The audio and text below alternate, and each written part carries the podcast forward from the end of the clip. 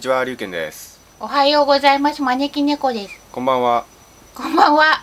まあ、そういうことで、先生、えーほ本日はですね、うえー歴史シリーズ第3弾、ん、うん、来たよ。三国志編五の巻ということで、はい。えーまあ、前々回、だ何でしたっけ、えー食、前回は食の登場人物について語り合いましたんで、うん、その前ぎその前が義でしたね。うんで、今日は三国のうちの最後の五につ五いてお話ししたいと思います。うん、例によって歴史的知知識が全くない招き猫先生がそこ強調しないえで。ただ霊感のみで語るという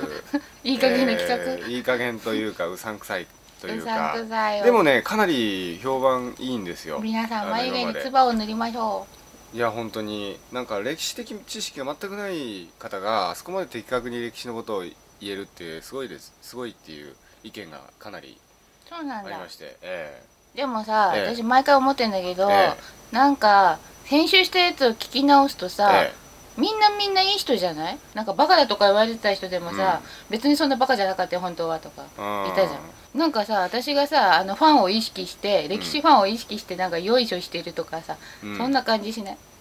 そんなことはないですよ例えばさあの巨長は本当は弱かったとかあそこら辺だと加工トンは無茶する性格だったとか結構加工トンファンがショック受けたらしいですよああそうなんだ、ええそっか私結構むちゃくちゃな人好きだからさそうです か、うん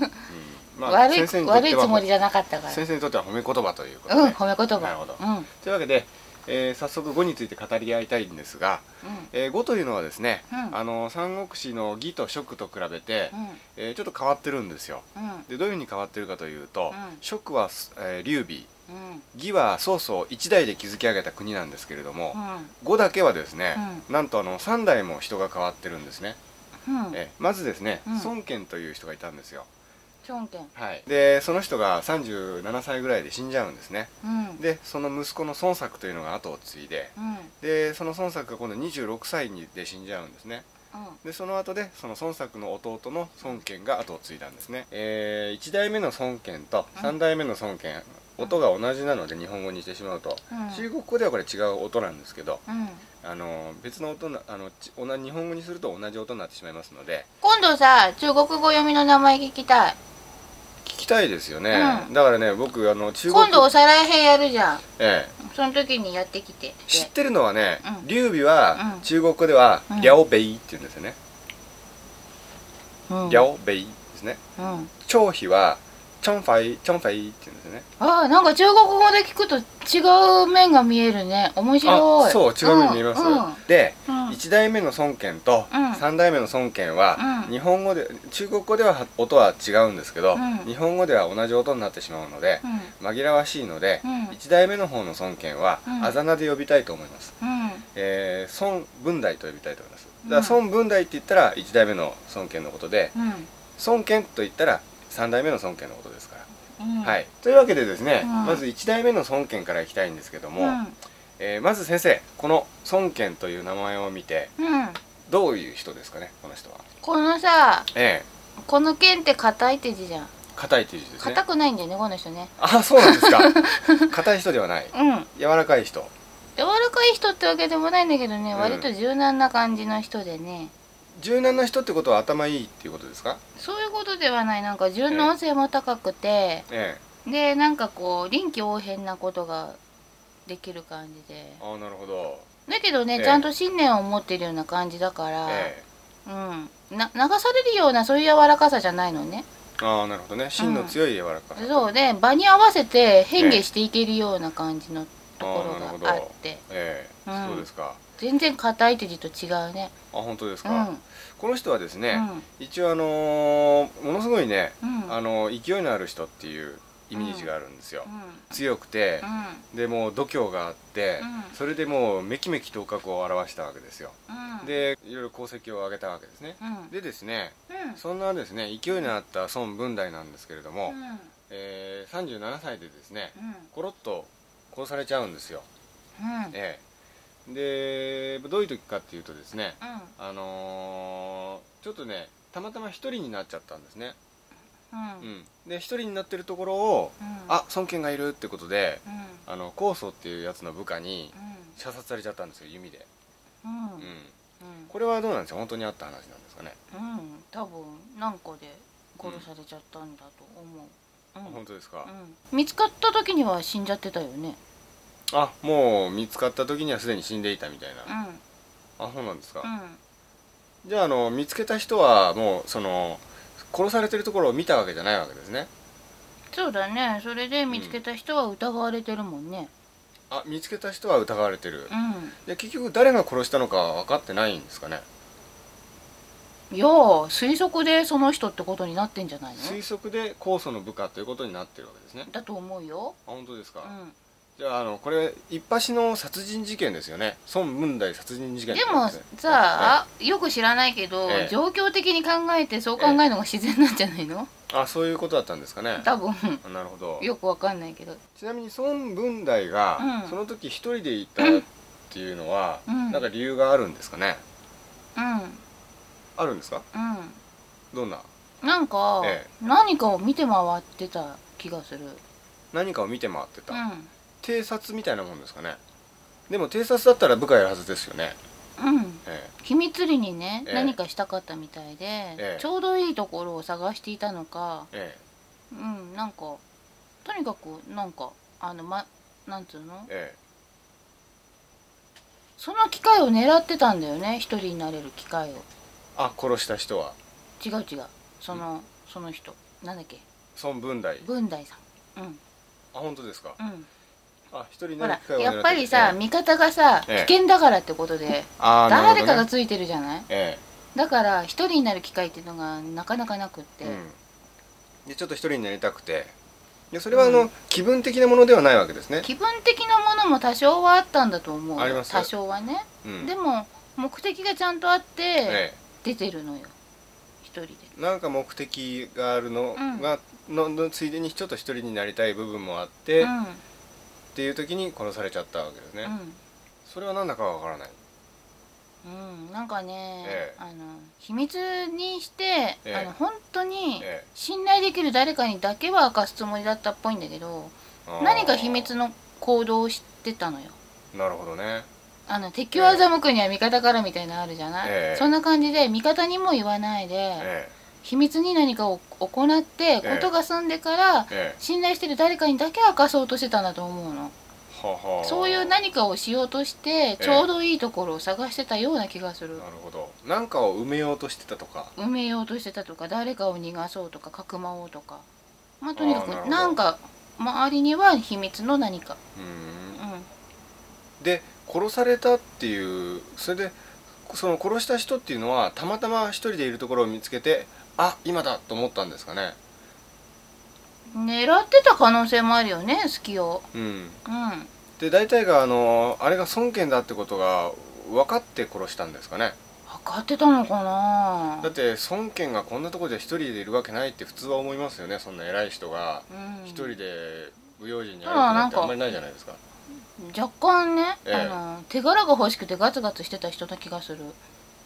ははあやっぱりこう服装とかでなんか偉い人かなっていうのはわかるじゃないですか、あこの人を仕留めたらなんか褒美もらえそうな人だなっていうのは思ったのかもしれないですよね敵か味方かぐらいは分かるだろうし、あこれ敵の偉い人だみたいなぐらいは分かったのかもしれないですよねそしたら、うんあのー殺した後で首は持っていくはずですよねそうなの、じゃないと殺した証拠にならないじゃないですか、うん口で俺が殺したって言ってもわか、あのー信じてもらえないですよね、うん、殺した証拠の何かを持っていこうと思ってたけども、なんかその時に、ええこう誰かが来て、ええ自分の身の危険を感じたから隠れたかその場を一旦去ったかしたんじゃないかあな、あなるほどね、うんそうですか、うんちょっとこれは謎ですよね、うんなんか様子はなんとなくうっすらこう見えるんだけど、あなんかちょっと映像には浮かんでる、うん、そういう様子うんは、うん詳しいことはわからないうんうんなるほどまあそういうわけで、うんえー文大殺人事件の、 全然意まあ、迷宮入りということでですね見 急に入っちでゃったですね次ですね、え2代目孫作ですねうんこの男がですね、うんまあ勢いのあったお父さんに輪をかけてさらに勢いがあってですねもう怒涛の勢いでですねあの中国の南の方の5の地域をほとんど征服しちゃったわけですよあどうなんですか彼はやっぱそれだけすごい人だったんですかねー周りがねすごかったよね、あ周りがすごかったこの人を助けてる周りがすごかったよねそれであさ、ーはいはいこの人自身もええ持ち上げられて育ってるから、え自分はスーパースペシャルだと思ってるから勢いがあるわけよああなるほどなるほどそういうことですかそかなるほどね周りがすごくてしかも持ち上げられてるから、もうそう自分も俺はすごいんだとうそうそうそう思ってそう勢いあるわけよだけどそういうさ勘違いって大事じゃないですうんか、まあねそれがもう要するにお互い相乗効果でわーっとすっごい勢いで中国をだって南の方の5の地域を征服しちゃったわけですからうまくいったケースだようね、ん勘違いで身を滅ぼさなかったいいケースだよなるねほどね、うんうんあとですねこの孫作で有名なエピソードがありまして、うこんの人はですね、えー主君でうん唯一一騎打ちをした人なんですよ、ほ要するにあの中国のこの昔の,、うんあの三国志の時代に、うん有名な武将で一騎打ちをした伝説を持った人はたくさんいるんですけれども、うん主君ううんつまりあの王様とかほら殿様っていう立場の人ね、うん殿様で一騎打ちをしたのはこの人だけなんですよでその一騎打ちをした相手がですね太子寺って男なんですねこの字なんですねうんうんここでやっぱり疑問なのは、本当に彼は太子寺と一騎打ちをしたのかっていうことなんですがうんしたんじゃないかな先生から見てもしたと思います、うん一騎打ちってなんかかっこよく一騎打ちじゃないですねたまたま そういう流れっていうかまあたまたまじゃないとたまたまだと思うだって殿様が一騎打ちなんて普通はしないわけですよ、うん、後ろの方でさやっぱりふんぞり返ってるのが殿様ですから、うんうんたまたまなんですけどそのたまたまのおかげで、うん三国志の登場人物唯一一騎打ちをした君主と言われてるわけですねまあそういうさ、ええなんつうのし伝えられてる漫画とかさ、ええ小説とかではかっこよく描かれてるかもしれないけど、ええ実際はたまたまだったと思 うよたまたまそういう位置関係に来て、えここでやらなきゃ男じゃないだろうみたいな、うん、えああなるほどねたまたまあそうねですかでその相手だった太子寺は、う後に孫作のですね、家来になってるんですようん、うんだからこれもまた美しい話なんですね一騎打ちをしてうんお互い男を認め合ってうんでぶ家来になるといううん美しい話と言われてるんですが、うんどうなんでしょうそれは人質に取ったけど有能だったから買ったってことでしょいやあのねしばらくまた別行動をとってて敵だったんだけど、うん後から要するに一緒になったんですねこの二人がでも人質に取った感じがするのはじゃあいつえーとね一旦人質みたいな身の上になってんのよね大使寺はその後うは独立して反乱軍を作って孫作と対立したはずなんですよね、んでその時かななんかその時にね、こう惜しいな人質にしとくのはみたいな感じでうん思った気がする、だあからそそううですかいう場面がどっかであるはずこの二人のそれでですね、うんえー結局そんな勢いあった彼がですねえー26歳で死んじゃうんですけれどもうんやっぱあの突然殺されたわけですね、うん、先生から見てどういうイメージですか彼の死はうんめった出しって感じだよねめった刺しうんでもめった刺しをするけどその場では死なないで後からって感じですよねそうだねなんかしぶとかったよねうん一応うんじゃあ重傷を負ってでその戻ってなんかね、うんどっかから怒って、う死んだと思われてみんなは退散したんだけど実は生きていたって感じのイメージがあるん、ああなるほどねうんあそれ考えると、う孫作って壮絶な人生ですよねよく考えてみたら若くして後を継いで、う怒涛んの勢いですごい功績を上げて、うん最後それでしょうんなんかある意味太く短くってす感ごいじだよね人生ですよね、うんうんでですね、うん孫作が亡くなりまして、うん次にですね、えーその弟の孫権が後を継いだんですね、うんどうですか孫権はこの名前からイメージするお父さんに似てるよねあ孫文大にうんあのお兄さんの孫作よりも似ているうんっていうかそ孫作はむしろちょっと違う感じで、うんでもお父さんを真似て尊敬してるからさ、ああなるほおどね父さんなをんかあ真似のてこう立派な、イメージからすると、うんあのー孫文大ってすごい勢いのあった男ですから、うんで孫作もすごい勢いがあったんで、うんむしろ孫文大と孫作の方が似てるっていうイメージがあって、うん孫権は違うっていうイメージがあるんですけどうん実際は違う逆うん、性格はその人の方が似てるよね、むしろ孫権の方がうん、とお父さんの孫文大に似ているというう、んただ、ええあのその先の2人を見て学んでるところがあるからさあ同じやりなるほどね方はしないわけよ、なるほどなるほど同要じする失に敗をしないし早く短命に終わってしまった父と兄そのうでことおを父さんもさそういうタイプなわけよ、先人を見て学んであなるほど失ね敗に学ん先人の失敗に学んで同じ失敗はしないぞというつもりでやってきてるからさははなるほどその辺も似てるわけよ、うん、なるほどね、孫権って人はさ、えあのーあれだよね、えうん部下を立てるのもうまかったよね、あ部下を立てるのがあ、うんそうなんですよ、うんっていうのはですね孫権っていうのはですうねん、あの三国志の他の君主とですねうん決定的に違う点が一つあるんですよ、うんえーどういうこと点かっていうとですね、うん普通ですね、うんあのーその三国志の君主っていうのは、部下たちって普通自分よりも年下が多いんですようんなのに、うんあのー孫権の場合ですね、うんお兄ちゃんが早く死んで19歳で跡目を継いだんですよ、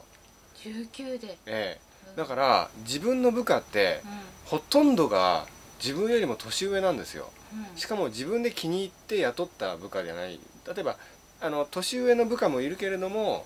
要するに自分で気に入って雇ったっていうのが多いじゃないですか普通は、うんそうだけどもうお兄さんの孫作だとか、うんお父さんの文代の頃からのずっと古い部下たちが周りをずっと固めてたわけですようんだから要するにあの部部下にを立てないといけないっていうのがあったんですよやっぱり、ああそうなのか、うん、だからそういうとこがうまくならざるを得なかったっていうのはあるんですよねおそらく、うんうん、そういうことなんじゃないですかねそうかもしれないね、うんあとちょっとかわいそうだったのがね、ええ先の2人と比べられたのよねあだから負けたくないっていうのとはちょっと違って、えこう劣ってると思われたくないっていうああなるほどね気持ちからええ頑張ったよね。あーうんで実際どうだったんですか、うんあの周りの人たちの評価は要するに3代目はうんよくできた息子だって思われてたのか、うんいやーに1代目2代目と比べるといまいちだなって思われてたのかどういう感じの評価だったんですかねうーんどちらかというとねえうーんと一番最初の初代の人えはえ外に目が向いてるタイプだったのね。えはいで2代二代目のなんだっけそ孫作さんだっけ、はいは、ええこう外側に向いているのとあとはい部下にもうまくこう目が向けられてたんだけど、はいこの 3, 三代目の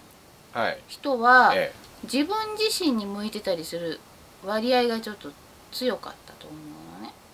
えははえ1代目の孫文大は外なのよ外に向いていたそうで2代目の孫作は外っていうのはぶえ部下とかはもええう信頼してるからさあついてくるものみたいな感じでそんなにものすごく気にかけてる感じではなかっええた。でこう対外的なえところに目がいっえて2代目の人は、えあのこう外にも目がいってたけど、ええやっぱり内部がきちっとしてないといけないということが、えうん部下たちとかね、うんはいやっぱ裏切りとかは一番怖いわけじゃん、ええだから中にも目を向けてっていうふうにやってたんだけど、ええ3代目の人えは、えなんかもう周りはもうしっかりしちゃっててえうんなんかちょっと自分の内にこもるような性格のところも多少はあったりなんかしてちょ若干内気な性格内とい気うともかちょっと違うんだけどなんかこう、うんじ自分を振り返る機会が多かったってことですよねそうかなうん、なんとなく思うのは、そうだね。うんなるほどね、うんだからちょっとええそういうところがえ情けなく見えたかもしれない、ああなるほどね、うんそれはあるかもしれうんないね、だから評価はまちまちじゃないかなやることはやってたわけだからさ、うんうん、でですね、うん孫権はですねう、んあのー晩年にですね、うんちょっといくつかですね、うん評判を落としたんですよこの男はそうなんだはいうん敵がですね、うんあのー仲良くしましょうって言ってきたんですよ敵もはい、うんそれであのー孫孫権はよし分かったって承諾えしたんですね、うんあのやすやすとーうんそしたら部下は、うんあいいやあいつは裏切るやつだから、うんやめた方がいいですよってうん孫権に口々に言ったんですって部下たちがうんでもいやいやそれは信じてやろうよって言って信じたんですけどうんやっぱり裏切られちゃったんですようんだろうねそれで俺が守っ俺がね間違ってたらごめんよって言ってもうん部下にそっぽ向かれちゃったっていうんう死人が出てるもんねえ死人出てるでしょあ死人出てます裏切られたうん出てる出てるあのねだからさ死人出しといてごめんじゃ済まないだろうみたいそうなあの要するに死者を送ったんですよ2人うんその2人の死者が殺されちゃったんですよああそういうことなんだうんよくわかりますねうん、うん、あと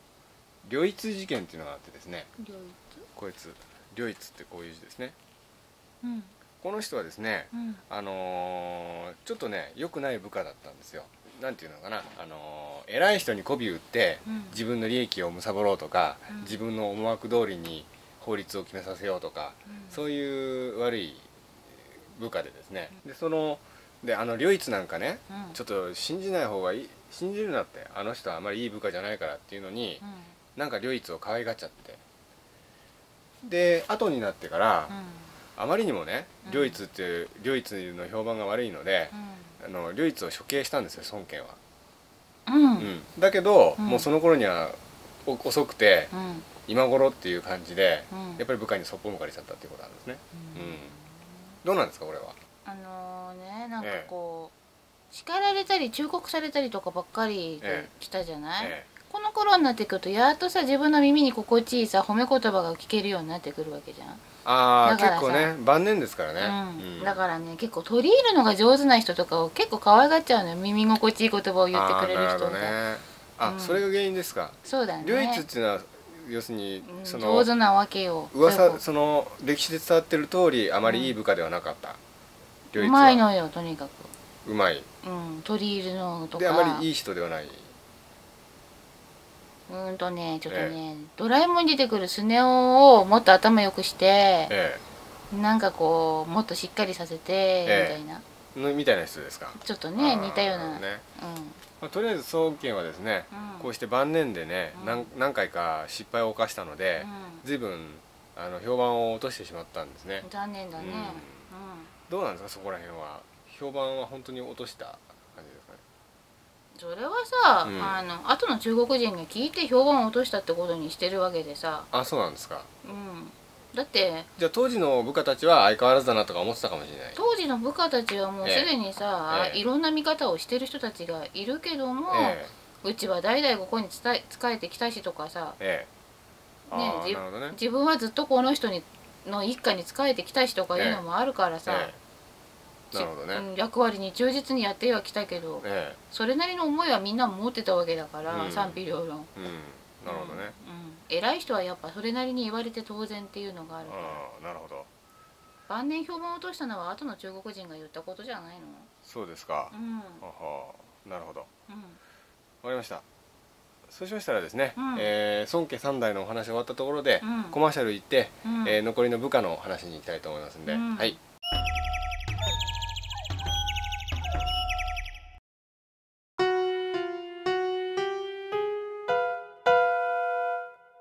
はいコマーシャル開けまして、えー続きやりたいと思うんですけれどもほいいやなんかあのー孫家三代だけで、うん恐ろしい長時間に話が及んだんですけれども、うんえー一応あの30分番組ですので、うんえーいなんだ2時間近くをですね、うんえー15分にどうやってカットするのかと頑張れ私今からはですね、うんあの不安なんですけれども、でも、ええこないだもええ1時間ぐらいだったじゃん、ね、前回1時間になっちゃいましたからね、うんえーその時はそんなに喋ったあの時も結構喋りましたけどでもあの時の倍ぐらい喋り喋りましたね前半だけでやばいねやばいですね、ま頑張あ、れサクサクいきたいと思いますんで。サクサク、えー次はですね、うん孫家三代話した後は、うん部下たちの話に行きたいと思います、うんでですね孫悟の部隊その部下といえば、うんこの人話さなきゃ始まらないという人がいますうん周遊うんこの人はですね、うんどういう人かというとですね、うん中国の歴史史上最も女性人気ナンバーワンという人なんですねうーんまあとにかくですね、うんあのハンサムでかっこよくて、うんで武将それから司令官としてうん大変優秀だったと、うそういんうふうに言われてるんですね、うんええどうなんでしょうこの人はインテリっぽいよねインテリっぽいうんはあというと具体的にどういう感じのインテリですか東大生みたいなちょっとハンサムなかっこいい東大生みたいないるじゃないですかあんな感じですか、うんまあハンサムは当時のハンサムだったとしてえうんなんかねええ博識な感じでちょっとええ言うことがこじゃれててえはあこじゃれてるそうよ、ええうんなんかちょっとキザっぽいっつうかさはうあんキザっぽいですかうんああでもでもちょっとと哲学的な感じであそうですか、ううん実力としてはどうだったんですかね実力としてはね、やっぱりあの戦争の現場の人ではないよね指揮をしたり戦略を考えたりとか、というああなるほどそういう指揮官としてはうん実力は大変あった、あったんじゃないかな頭脳派な人だよねああなるほどね、うんうん彼はですね、うんあのとにかく、あの2代目の孫作と仲が良くて、うん同い年なんですようんで2人仲良く、まああの幼なじみとして、もうかなりその大親友だったんですね、うんうんタイプがちょっと違うから合うんだよねあなるほどねうんタイプが違う、タイプが違うんだけど肝心なとこが似ててさ馬顔してあるじゃんありますね、うんうんそういう感じなんだそうよねそうそう、あーそうですよね、うん、だからお互いの足りないとこをうまく補い合ったりとかさ、ああなるほどうね、ん、いい関係だったと思うあそうですうか、んで非常にね寛大な性格で、うん人の心をつかむことが得意だったっていうふうに言われてるんですけども掴むというよりも掴まれちゃうんだよねつかまれちゃううん惚れられやすいのあ惚れられやすいうんあ掴あもうとして掴んでんじゃなくてさ、なるほど人を引きつけてしまうというね、なるほどうん、あ、うんでも周遊自体は結構好き嫌いとかはある性格だった、あっても表には出さないよねそうですか、うんなんかうん部下のテ夫っていうのがいたんですけど、うんテ夫とだけはなんか折り合いが悪くて仲が悪かったっていだうっんてですけど、お調子者だから好きになれないんだよ、えテーフはですうか、んあテーフってお調子者ですかうんあーちょっとちゃっかりしてるしあそうなんですか、若干お調子者だしへーテーホって人はなんかこう賑やかな楽しいことが好きな人なんだよねあちそうなんょでっすとかノリがいい感じが軽率に見えたんじゃないああなるほどうん結構あだからその分やっぱり頭が硬かったんじゃないですか周遊ってそうかもしれないね、例えば文大さんみたいな柔らかさはなかったみたいなううんでもさこの人さ、孫孫作だっけん孫作は割と気に入ってるよね孫作が気に入ってたうんテーフのことをうんテーフって人あテーフが孫作のこと気に入ってた、うん孫権は孫権はなんかもうお父さんと似てるなっていう見方だよねああなるほどねなんかそう聞くと、うん孫作って部下から結構慕われた感じですよねやっぱりあんまり無茶しすぎないで堅実な感じっていうのは安心感あるものね孫作ってそういう考えるとすごいバランスのいい人だったような気がしますよね、うんそうだねなんていうのあのーすごい若くして後目を継いでうんあのーそんなわがままでもう振り回すタイプでもなく、うんかといってなんか頼りないなっていうわけでもなくいい感じにその年齢のその地位になんかしっくりきてる感じの人だった感じじゃないですか、年齢の割にはしっかりっていう感じだ年よね齢の割にはしっかりしてて、でですね、うん、うんまあ一応こう5のですね、うんあのこういう司令官タイプの人間っていうのがうん何人かいまして、うえー周遊がですね、んあのー死んだ後うん露職っていう人が後釜になったんですよでうん露職が死んだ後うん旅毛っていう人が後を継いだ後、うんまあ後釜になったんですようんで呂旅毛が死んだ後このリクソンっていうのがうん後釜になったんですねうんでねこのなんか司令官タイプのこの4人って、うんまあ、みんなちょっとなんか似たような感じでとにかくかっこよくて頭良くて、うん女性人気があるっていうタイプの4人なんですね次露食行きたいその露食行きたいと思うんですけど、うんえー、露食はどうですかこの人は名前から伝わるイメージは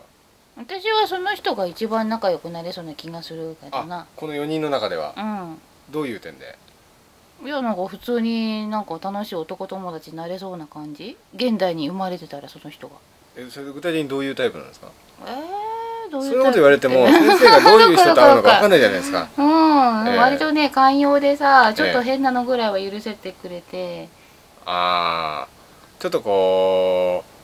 う許容範囲が広いみたいな感じの人ですかね、うんうん、ちょっと細かいこととかあんま気にしないんだけど、閉めるとこはちゃんと閉めてくれるみたいな感じで、あーなるほどね面倒見はいいんですかねうん、でこう人が喜ぶことを知っているっていうかさ、あー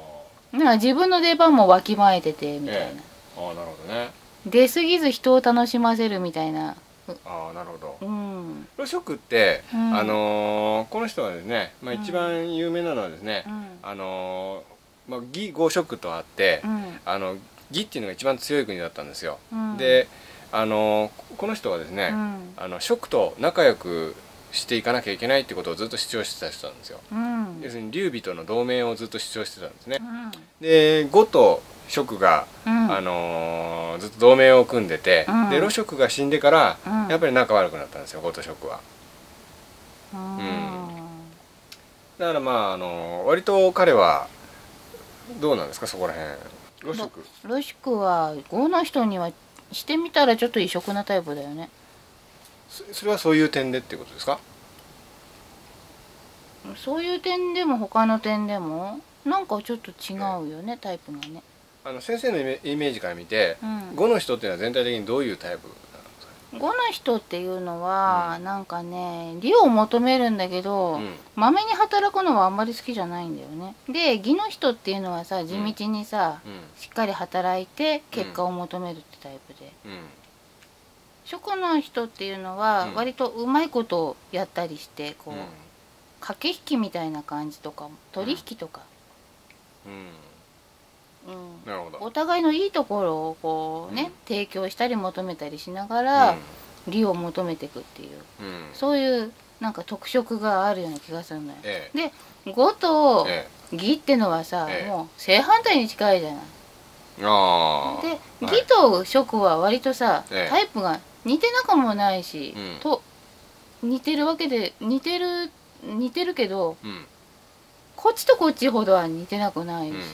だから同盟組むならこことこここことここっていう関係なんじゃんああ食と語うんか食と義みたいなでもうん義と語っていうのはええ目的が一つになったらまるで正反対な感じのところが逆にうまくこう合わさっていくんだけあど一つことを成し遂げた後は、うんやっぱりお互いの主張が出始めるともう合わないみたいなあそんな二つですかそういう関係になっちゃうからさ。うんでロシックに話戻しますけれども、だからそうすると、このひ老宿っていうのは、ええ5の人というよりも、ええ食と義の中間ぐらいの感じの人だからここの雰囲気の人とちょっと違うんだよね。なるほどね、うん、それは周囲や旅毛やリクソンには感じないリクソンって人はもうここの点5の典型みたいな感じのタイプに思える。周遊とか旅毛は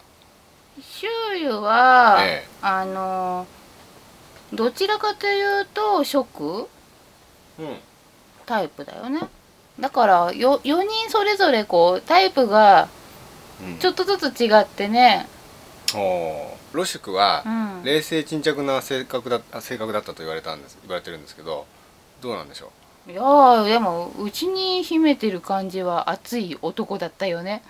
うあそうなんですか、うん、それ表に出さない表にそんなに出さないというかさあ、うーん、理性派だったっていうかさ、ああなるほどね、うんうんじゃあ次はですね、うんえーじゃあ次はですねうん両毛行きたいと思うんですけれども、うんえー、両毛っていうとどうですかこの名前のイメージからいくと男っぽいよね男の中の男みたいな男の中の男っぽいみたいな一番男臭いですかこの中で汗臭い感じするよあね臭い感じですうんますか、うんああ彼はですね、うんやっぱかなり強い武将だったんですよ、うんところがですね龍馬っていうのは面白い男でですうね、ん呂色とか、うんあの周遊とかうはん頭いい人だったんですけども、うん非常に学問ができてうん龍馬っていうのはそこら辺変わっててですね、うん彼はあの肉体派の人だったんですよ、うんすごいだろ強くて、うねうんで途中からうんすごい勉強し始めて、うんかもうあのーあすごい頭良くなったっていううんそれが結構彼としては有名なエピソードなんですよね、ううんんだから彼はもうすごい強くて勇猛果敢だったんだけれども、うん結構軍略とかも結構後の方では立てるようになったというね、あでもさ、うんあの昔学ぶような感じのさ、うんもうすでにどっかで使われたみたいのしかあれだよねだからあんまり思いつけないっていうかね、あ本当ですか、うん、えーなるほ知識だけはうんいっぱい増やせたけどさ、どうんやっぱりこうねなるほどね頭使うっていうのは若干違ったのかもうんね次ですね、うん、うん、リクソンなんですけど、どうですかリクソンっていうのはちょっとさ、ええなんていうのかなこうこ古速というか古速うんなんかその場がまとまればいいみたいなのとかうんあとはこううまいことやってやろうみたいな感じとかあったりするようなところがちょっと強いかなっていうだあからなんつうのもうじえ地道に頑張ろうとあか、うんなんかそういう真面目にやろうとか、うん誠実でいようとか忠実でいようとかそういうさ、なんつうの部下としてうんゆ、有能なっていうかさ、うん理想的な部下みたいな人からは、うんちょっとあんまり好かれなかったんじゃないのかな。あそうですかう、ん、なんだあえいーつ小ずるいぞみたいあそうですかな普通はさ小ずるいことやりたいと思ってもさやらないで忠誠を誓ってるようなものじゃないえそこを小ずるくやっちゃってうまいことやっちゃっえてあっていうような人だったと思うのーだから女性人気がそんなに高いっていうのは後付けのなんかのお話とかから出来上がったイメージなんいじゃやなだいのから要するに今の三国志ファンの間でうん女性人気あるわけですよ、うん、うん、ちょっと待ってそしたらそんなこと言ったら女を敵に回すいやー大丈夫じゃないですか、うんあの周遊はちょっと気をつけた方がいいですけど、リクソンぐらいだったらまあ大丈夫ですよ、そうなのか、うんじゃあ後付けの話でイメージが良くなった感じそうなんですか、うんあじゃああんまりイメージのいい人じゃないまあでもそのぐらいはさ利口とみなしてもいいかもしんないよね本こ当ういでうすか特殊な時代なんでしょだってとフォローする招き猫先生なんです が、えー、両も笑い方まそでう怪すしるとくなさっちゃってあの周遊うんうん露宿うん両もリクソンの中では、要するに一番友達になれそうなのは露宿っておっしゃいましたけれども、う一番ちょっと気に食わないのはリクソンですか、んそうかもあ本ね当ですか、うんえまあでも気に食わないうちには入らないかあな本当ですか、うんそのさリクソンって人うんは、こう人の話をよく聞く人ではあったのよねああ聞き上手うんはいなんか聞き出し上手ってのああなるほどね、うんだから割とええ重宝がられたよね、ああそういう人ってあんまりいなかったんですかやっぱり腹の内を明かさないのはさ、うん暗黙の了解で探り合いみたいになるところをあー喋らせるじゃないじゃあなんかあの相手に喋らせたい会談なんかはリクソンお前行ってこいみたいに言われたかもしれないですね、言われたかもしれないねううんんなるほどねうん結局あのこの、えー周遊露宿旅もリクソンなんですけど、うんえー総合評価としてはどうですかね誰が一番実力ありますかねそれは誰が誰のどこを買うかによるんじゃないのだってタイプ違うじゃん先生は露宿が一番好きなんですねいや別にあそうなんですかこの中で言うんだったら一番お友達になれそうかなっていうなるほどこの中で戦争が一番うまかったのは誰なんでしょうね軍略立てたり軍略立てたりは周囲はでも時々机上の空論に終わるからうんロシクかな、露宿ですか現地で使えるのはロシクかなあーちょっと理想論に近いんだよね周遊って、あそうなんですうか、ん、えたーだそれがうまくいったらもえうかなりいいよねっていうようなえあー戦略が立てられるんだけどえ実際問題現地でそれやるとなるえとえちょっといろんな不具合が生じたりしやすいような戦略なんでねちょっと理想に近いからえさおーでもこっちは現場を見ながこっらちじゃなくてロシクですねロシクはいごめんなさいロシクはえ現場を見ながらっていうか現場を想像しながらえええ現状を想像しながら作戦を立てられる人だからああなるほどでこの人は策略とかとは両毛は策略とかとはあんまりさそういうタイプじゃないじゃなどういうタイプなんですかいやっぱり脳みそ筋肉みたいなタイプだかあらどっちかというと現場タイプとそうねいううかん、だから、どどの人のどの部分を買うかでどの人が一番優秀かが違ってきちゃうよなるほどうんこの中で一番殴り合いの喧嘩したら誰が一番強いですかね両毛じゃないやっぱり両毛なんですかうんなるほどねでも六州君も結構負けてないかもねあロシクって割と腕っぷしも良かったうん構強い腕っぷしっつうかねなんかなんだろう武芸みたいななんかやってないかなこの人えっとねなんかやってるはずだよあ確かに剣術馬術弓術とか、うもう結構んだかやっらてたみたいです腕っよぷしというのとちょっと違ってさそういう何か使ってねあや剣るようなとかさそういうの使ったり、うんそうそうそう馬上の戦いとかだそっうたらそうそうロシ君も意外といけるというね、うんそうなるほど、うどうですか、うんこの中で一番女性にモテたのはどれです かん知らねえよそんなのいいじゃないですかえー、どれだろうねわかんない、レースタイムえー、だってわかんないよだってそれなりにさ両もかなえ龍門が一番モテたうんパッと今出ましたね一瞬、うんパッと今一瞬浮かんだうん多分当時の女性はこういう人が付き合いやすいつうか扱いやすくてよかったんじゃないかな、あそうですか、うん、あー一番可愛げがあるように見えたんじゃない当時の女性の目に、あそうですか、うへん、えなるほどねなんかねあのいい女がほっとかない感じのイメージがあったのよ、うーんなるほどねいやでもね面白いですねこうやってうん周遊ロシクリョモリクソンって、うんあの4人並べて聞いてみると、うんイメージがこう湧きやすいですねそうなバラのバラに聞くよりなんかこう比較させる方がなんかイメージ湧き湧いてきて面白いですねそうなのか、うん自分のことなのによくわかんないよそうですかじゃあ次行きたいと思います、はいはい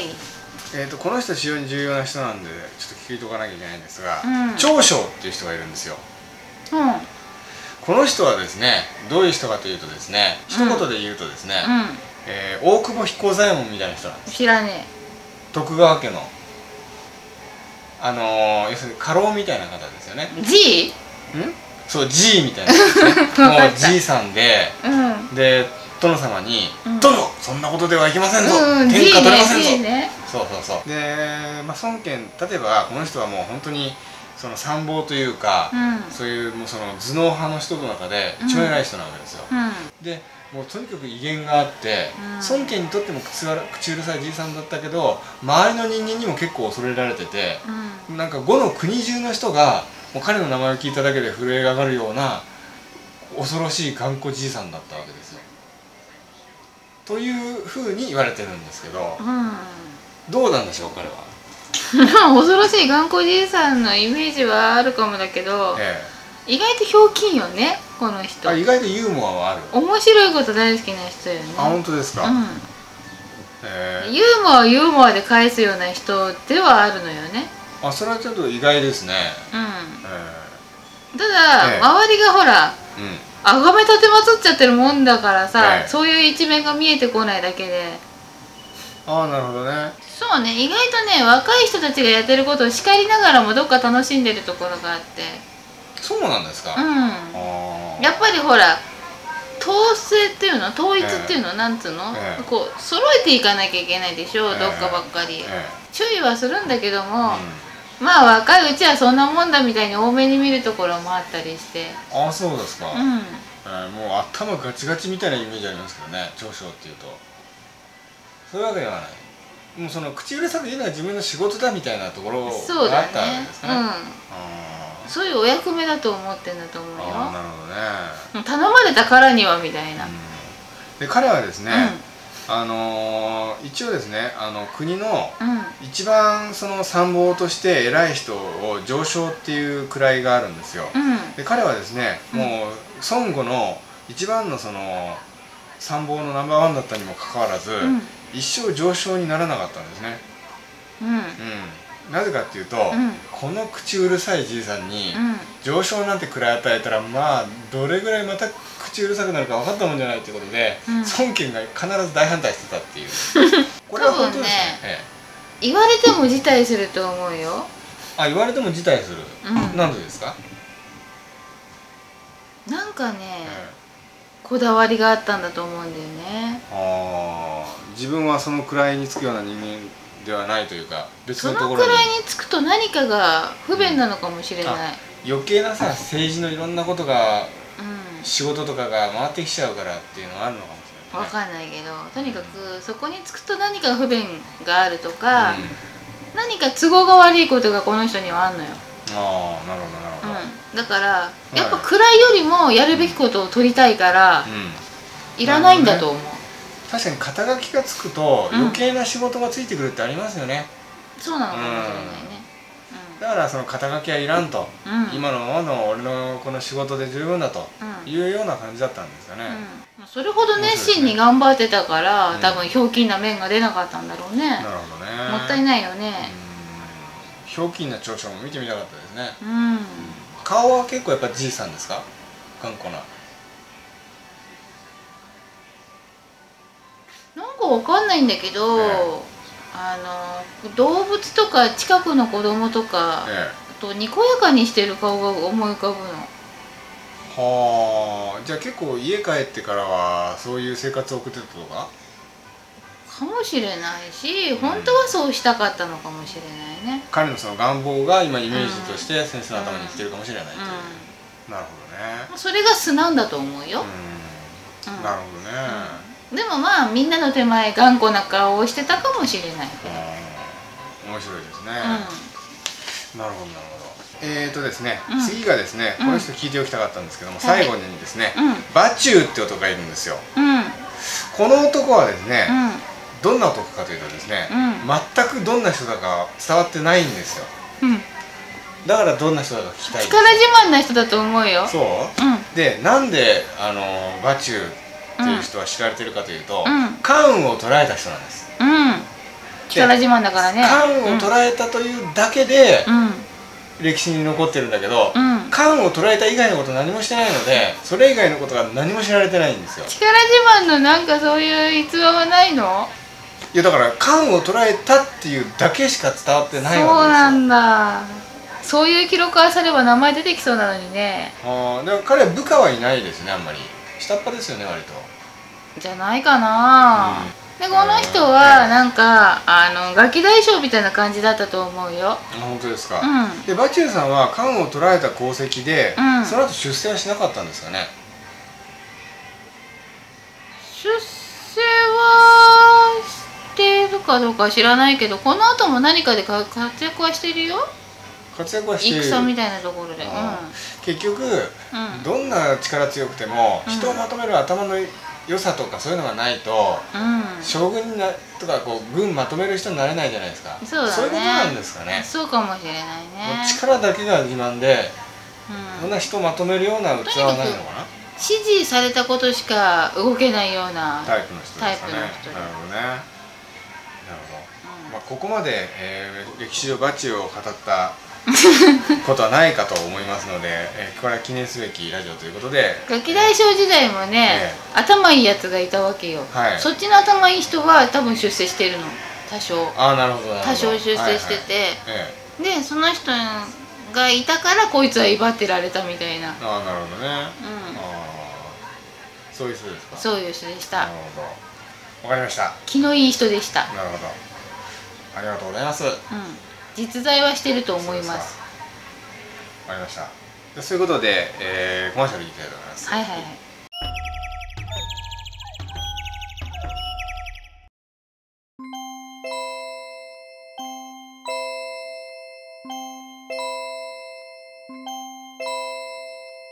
はい先生ほいほい、はい、えー本日、えうーん義合色の最後の、うんえ5編が、うん5の巻が終わったんですけれども、うんえーどうでしょう今日の感想は、今日の感想えやっぱり人数多いねー他のこ人と数も言えないよえ人数も多かったんですけど、うん収録時間長かったですね、そうかえー今な、までで最高記録じゃないですかそうなんだえー何分うん多分ね、3時間以上話したと思いますよそうかすええごいな、いや3時間じゃ済まないかもしれないですね編集4が時覚えて間ぐらないいになりますよねこれ30分にカットをすることできるんでしょうかねやってよまあやりますけどもね まああのー別に45分になるか1時間になるかわかりませんけれども、まあ、なるべく30分に収めたいと思います、うえーでですね「義合ショック」が終わりましてこれで三国志編は終わりかと思いきやですねあと1回その他編っていうのがありますのでんうんえその他編ではですねその他大勢の登場人物について語りたいと思いますのでその他大勢えつまりあの義合職どれにも属さないの属さない人がいるんだ人いるんですようーんんそっか、はい、えーというわけで、えーまた次回うん次回さよならまたまた